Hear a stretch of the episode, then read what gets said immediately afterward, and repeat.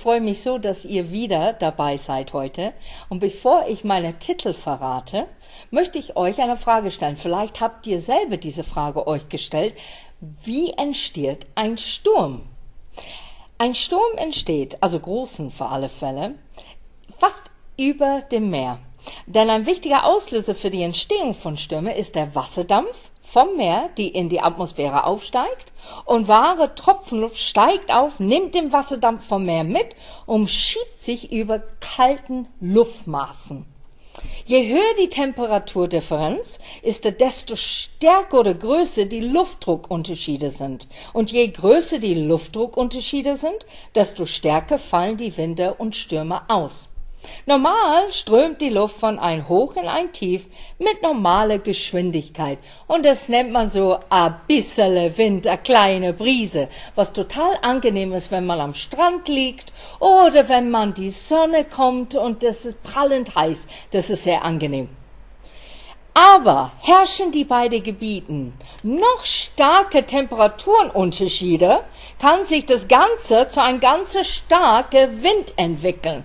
Und da ist es dann nicht mehr so angenehm. Da muss man dann die Sonnenbrille draufsetzen, weil sonst die Augen, die fangen an zu wässern. Und durch diese hohe Temperatur äh, in die Äquatornähe entstehen äh, sehr starke Temperaturenunterschiede. Und äh, dadurch, ähm, ja, ich muss sagen, extreme Winde. Und äh, ja, warte mal, vielleicht kann ich es besser so lesen oder, so lesen. Hier, warte mal, so kommt. Nee, äh, warte, ja, ähm, so kommt es dann äh, zu den gefürchteten äh, Wirbelstürmen, die wir haben, und das geht auf unser Land zu. Ha. Aber es gibt auch warme Luft, die die Sonne aufgeheizt hat. Und diese steigt auf, weil sie leichter ist. Und an ihre Stelle drängt kalte, schwere Luft nach und so entsteht Wind. Wind und Wetter in Europa sind meistens genannt mit den Hochs und den Tiefs von großen Meeren und der restliche Ausläufer von diesem Winde erleben wir in Europa. So jetzt wissen wir, wie ein Sturm entsteht. Meine zweite Frage ist, wie vorbereitest du dich auf einen Sturm, wenn es plötzlich kommen würde? Wenn du vorgewarnt wirst? Also meines Erachtens, ich werde keine Surfer sein, der plötzlich die große Welle reiten will oder mein Leben riskieren dadurch. Nein, ich würde so schnell wie möglich einkaufen gehen, alle Vorräte holen, wo es nur geht, damit ich nicht wieder rausgehen müsste. Ich würde meine Familie zu mir holen oder versuchen, den anzurufen und denen zu warnen. Ich würde auch mein Haus von Schäden einfach schützen und mein Fenstern mit Holz verbarrikadieren. Und ich würde natürlich beten, dass Gott uns bewahrt. Und was passiert aber, wenn plötzlich ein Sturm da ist, ohne Vorwarnung? Ich würde genau dieselbe Sachen machen, vielleicht in einer schnellere Geschwindigkeit als vorhin. Ich würde versuchen, natürlich meine Familie zu erreichen und hoffen, dass mein Handy funktioniert. Ich würde so schnell wie möglich Schutz suchen. Besonders wenn man draußen ist, da überlegt man, okay, wo könnte ich hingehen? Wo wäre der bessere Ort? Und das dritte Punkt, und ich glaube, das ist das wichtigste Punkt, beten, beten, beten, dass Gott unsere Gebete erhört in dem Moment. Jetzt haben wir genügend über natürliche Stürme und Winde und Stärke geredet. Meine Frage als der vierte Frage heute ist, was ist denn den Sturm in deine Leben? Und mein Titel heißt heute, sich dem Sturm stellen. Ja, du hast richtig gehört. Stellen.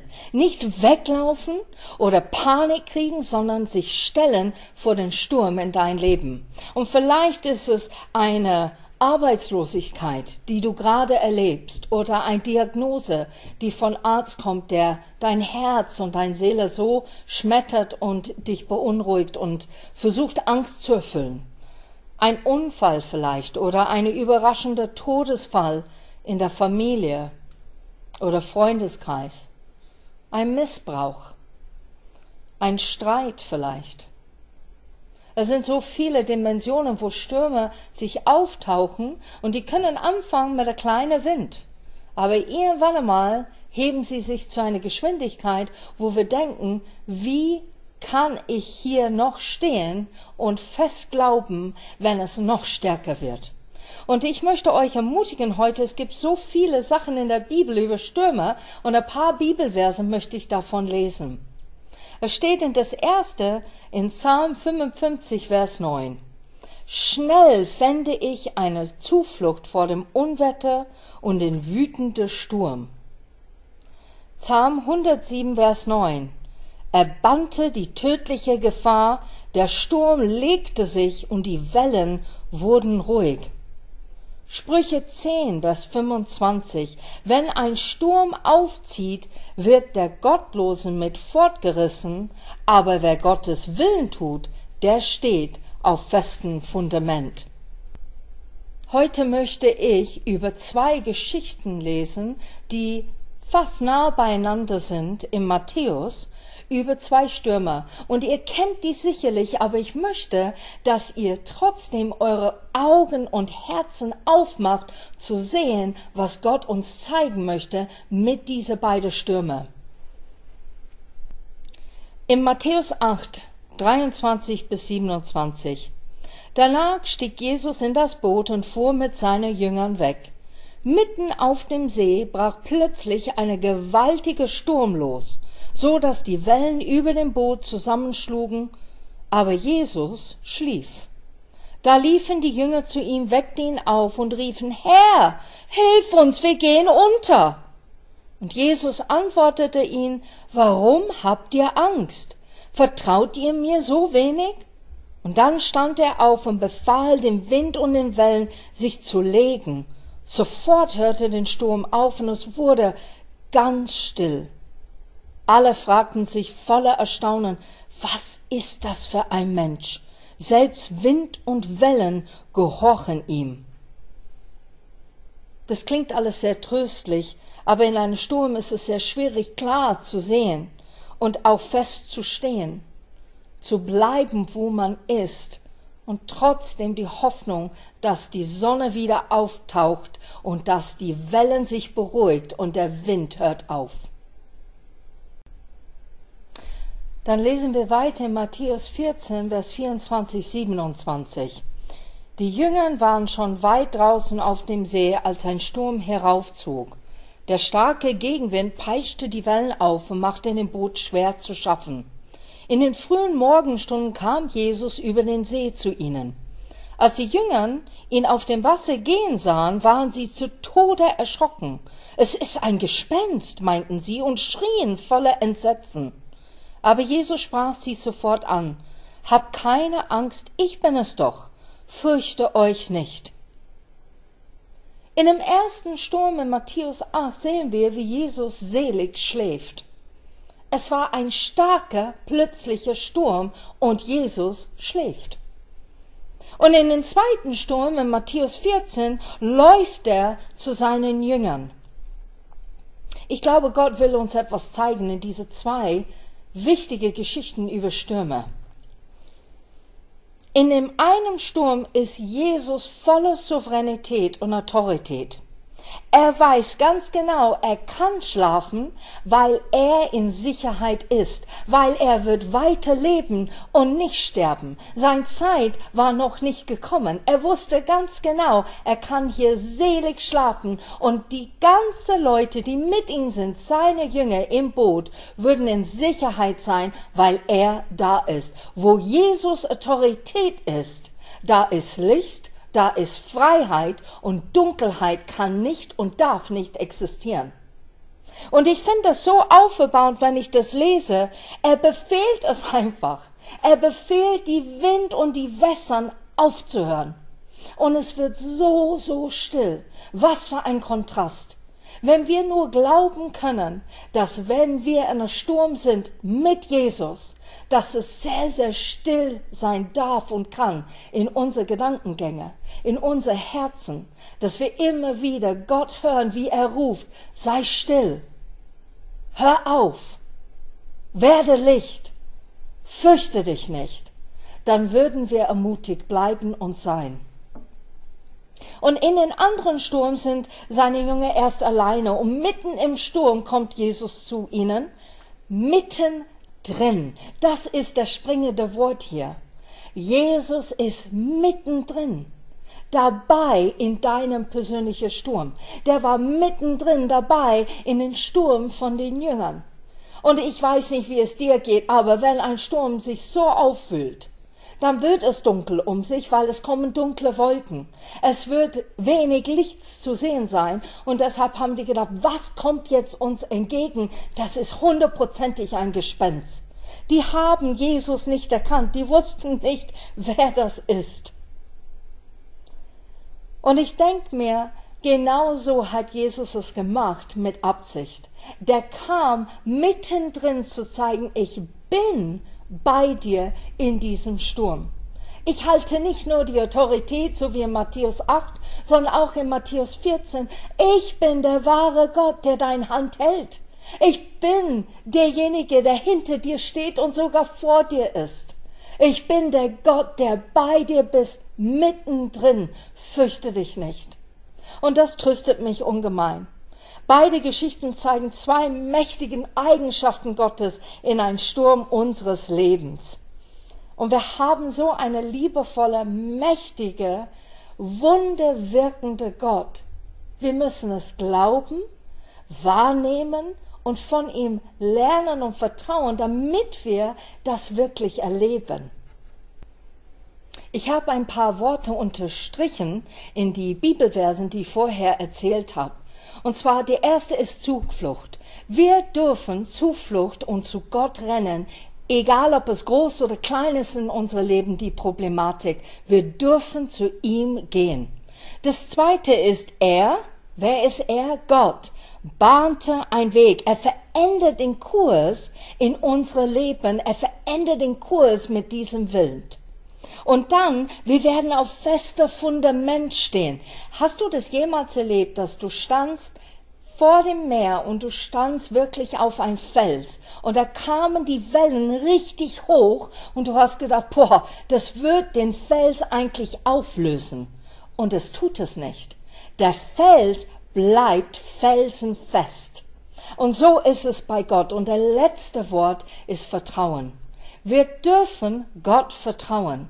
Wir dürfen ihn mit allem, was wir denken, fühlen oder erleben, ihn vertrauen. Und jetzt möchte ich sagen, ich glaube, wir müssen für den nächsten Sturm vorbereitet sein. Sehr oft sind wir erschrocken, wenn ein Sturm kommt, wie vorher. Äh, man hört das über Radio, Achtung, Achtung, es kommt jetzt zu Orkan, da müssen wir uns vorbereiten. Oder plötzlich sind wir spazieren und da kommt eine gewaltige Sturm, das wir nicht erahnt haben. Und ich glaube, dass Gott uns wirklich nahelegt, wie vorbereitet bist du, bevor sowas kommt? Auf was stehst du? Auf welchen Fels stehst du? Wie heißt dein Fels in dieser Brandung? Das sind so viele Sachen, auf was wir vorbereiten im Leben. Und es kommt so natürlich, weil wir es sehen und weil wir es erleben. Zum Beispiel, wir lernen für die Schule, damit wir ein gutes Zeugnis haben. Wir studieren einen Vortrag ein, damit wir ein effektives Seminar halten können und nicht langweilig wirken. Wir planen für ein Projekt mit aller Eventualitäten, damit es erfolgreich wird. Oder wenn du vielleicht verlobt bist und du wirst heiraten, du planst deine Hochzeit mit großer Sorgfältigkeit, damit nichts schiefgehen kann und es ist wirklich eine der schönsten Tage deines Lebens. So, wir sind Menschen, die uns vorbereiten. Es kommt darauf an, wo wir uns vorbereiten und was uns wichtig ist. Ich höre von manchen Leuten, die sagen, ach Kerstin, für das habe ich keine Zeit.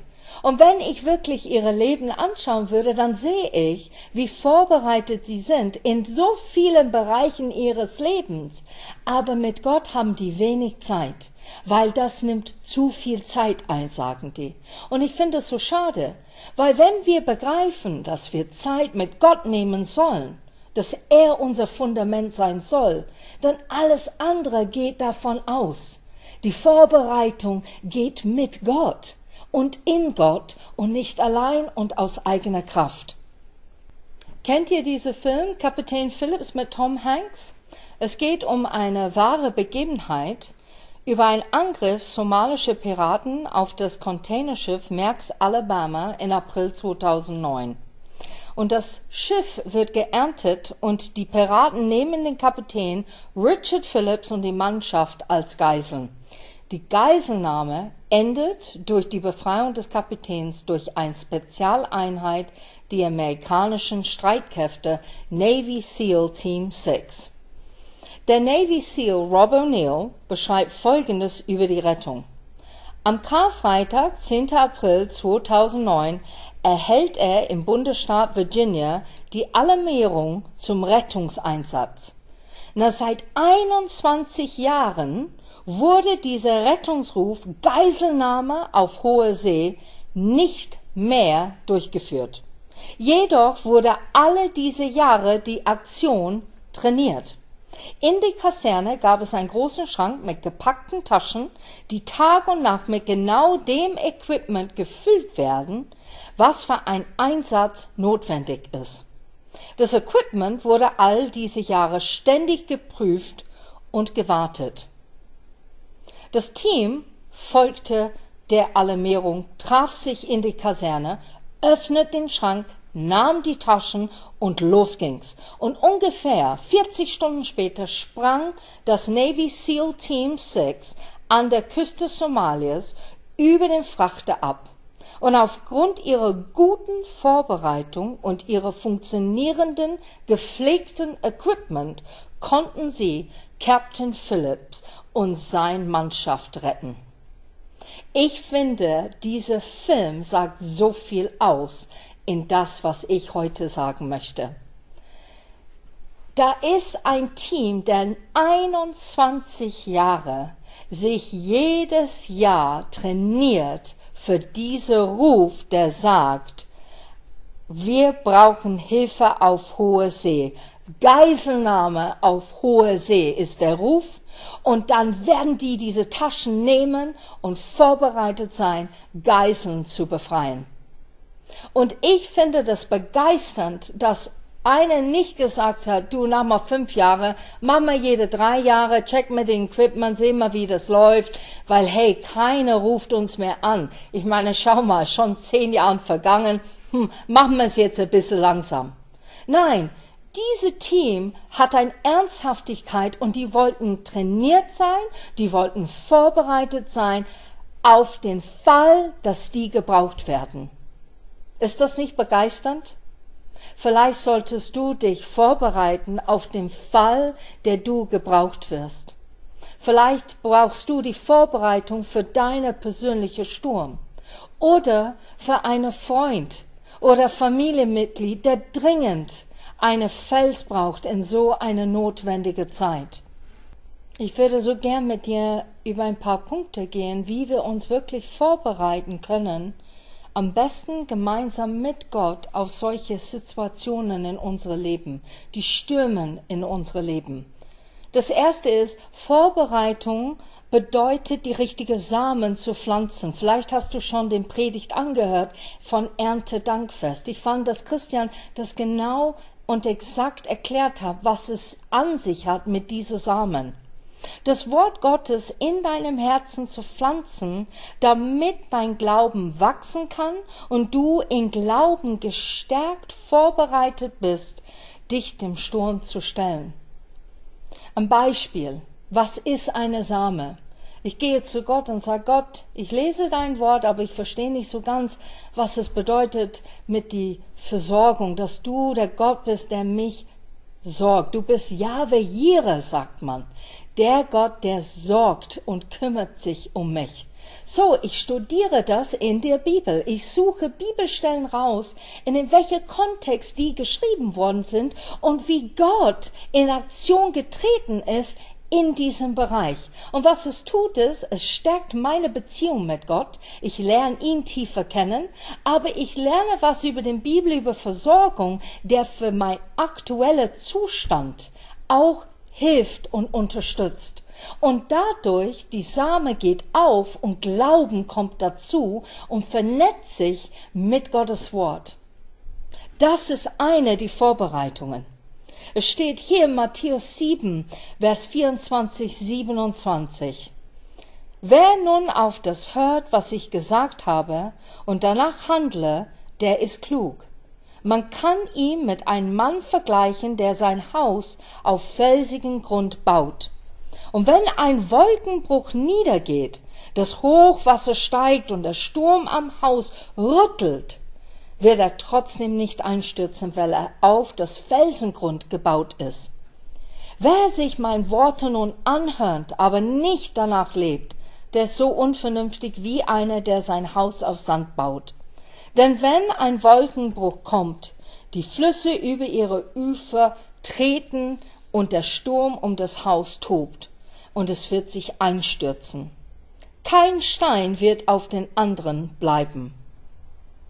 Wenn du Gottes Wort aufnimmst und danach handelst, dann steht dein Leben auf festeren Fundament und die Stürme des Lebens. Du wirst vorbereitet sein. Nummer zwei, lerne Bibelversen auswendig. Ich kann das nicht genug sagen. Vielleicht habt ihr schon mehrere Videos angeschaut und gedacht, da kommen wieder dieselbe Vorschläge. Die sind Vorschläge, die müssen so eingetrichtert sein in unser Leben, damit die Frucht hervorbringen. Das ist der wahre Frucht. Wenn ich lerne ein Bibelvers auswendig, dann kann ich in einem Moment, wo ich kein Bibel habe, wo es Gefahr entsteht und ich muss meinen Gedanken sagen, sei still und zu meinem Herz einfach bewahren, dass es immer wieder auf Gott hört, dann kommt ein Bibelvers und dann sag ich das. Zum Beispiel, der Herr ist mein Hilfe. Mir wird nichts mangeln. Und auf das kann ich dann stehen. Stürme versuchen uns einzuschlüchtern und klein zu halten. Wenn wir Gott auswendig lernen, sein Wort, dann machen wir diese Bibelverse quasi groß in uns. Und wo Gott groß ist, da muss Angst und Einschüchterung weichen. Es bedeutet nicht, dass der Moment sich ändert, aber du hast dich geändert. Du hast dich in dem Moment verändert, damit du weiterstehen kannst und darfst und Frieden hast. Wind oder hohen Wellen einschüchtern wollen, können wir diesem die Wahrheit von Gottes Wort dagegen stellen. Nummer drei. Nimm dir bei sonnigem Wetter Zeit mit deinem Gott, damit du beim schlechten Wetter vorbereitet bist. Es hilft nicht viel, wenn du plötzlich greifst für deine Regenschirm und merkst nach 30 Jahren, oh weia, der war derjenige, der nie funktioniert hat. Oder, ha, Hilfe, es hat ein dicke, fette Loch drin. Ich habe das nie gesehen, weil ich es 30 Jahre nicht gebraucht habe. Und auf einmal brauchst du es. Das ist natürlich, wie die Aktion ist in Gott. Wir müssen in dem Alltag, wenn es uns gut geht, mit Gott ernähren, so wie eine Frühstück, Mittagessen und Abendessen. Du musst Zeit mit deinem Gott verbringen, wenn es dir gut geht, damit, wenn es dir schlecht geht, du ihm voll und ganz vertrauen kannst. Er ist ein Zufluchtsort in dieser Zeit. Es sagt in Englisch ein Sanctuary. A Sanctuary bedeutet in Latein Sanctus und das übersetzt heißt heilig. Es ist verheiligt gehalten, der Zeit du mit dein Gott verbringst. Wenn du es so drauf beziehst, dann wenn du Zeit mit dein Gott verbringst, dann wird es sehr kostbar, sehr innig, sehr vertraut.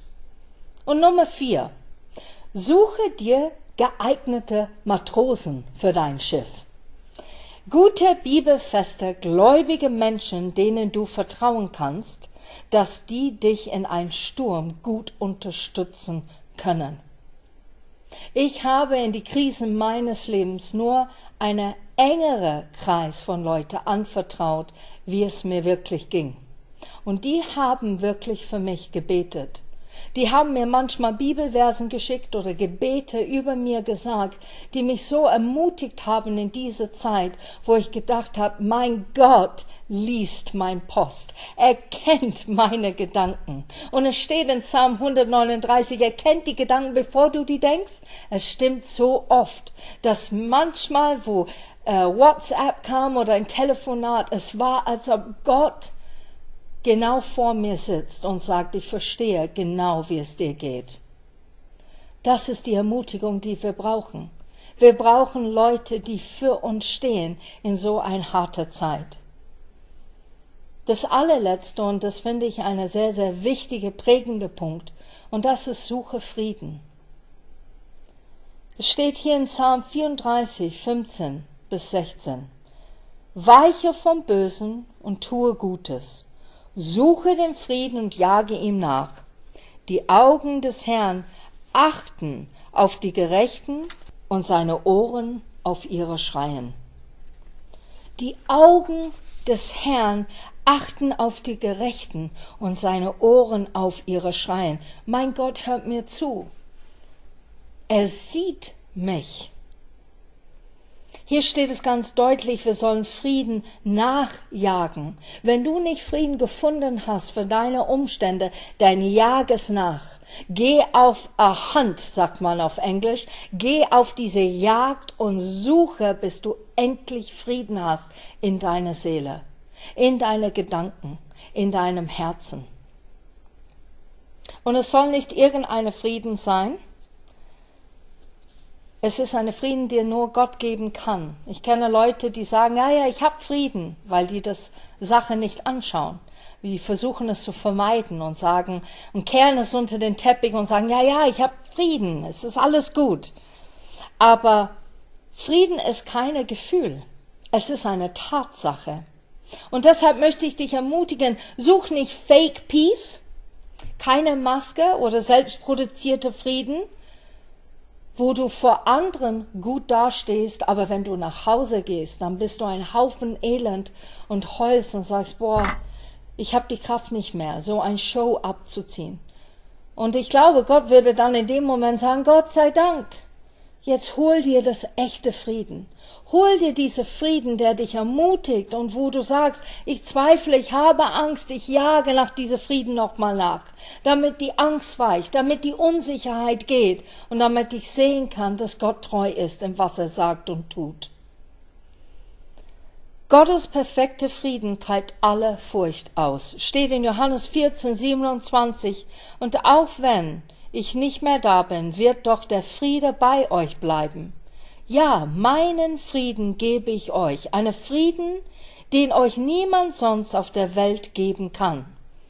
Deshalb seid nicht bestürzt und habt keinen Angst. Habt keinen Angst. Stürme werden kommen, die ziehen schon auf. Dunkle Wolken sind da, Blitz und Donner. Kannst du wirklich da stehen und sagen, welcher Sturm begegne ich gerade? Welcher Sturm stehe ich jetzt gerade? Wo ist das? Ist das ein Sturm, wo ich einfach erkennen muss, Gottes Autorität ist Souveränität. Er sagt was und es geschieht. Oder ist es so ein Sturm, ich brauche dringend, dass er mittendrin ist, dass er bei mir ist und dass er mir hilft in dieser Not. Ich brauche ihn und weiß, dass er meine Hand hält. Und es gibt schon verschiedene Stürme. Es gibt Stürme, wo du einfach hochstehen kannst und sagst, mit Gott, in den Namen Jesus, weiche. Ich erlaube, dass das nicht passiert in mein Leben. Du nimmst das Wort Gottes als Befehl und Autorität, der dir geschenkt worden ist.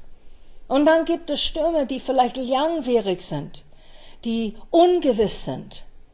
Und da brauchst du dein Jesus mittendrin. Du brauchst ihn bei dir. Und wenn du ihn brauchst, dann kommt er auch zu dir. Hab Mut. Er wird zu dir kommen.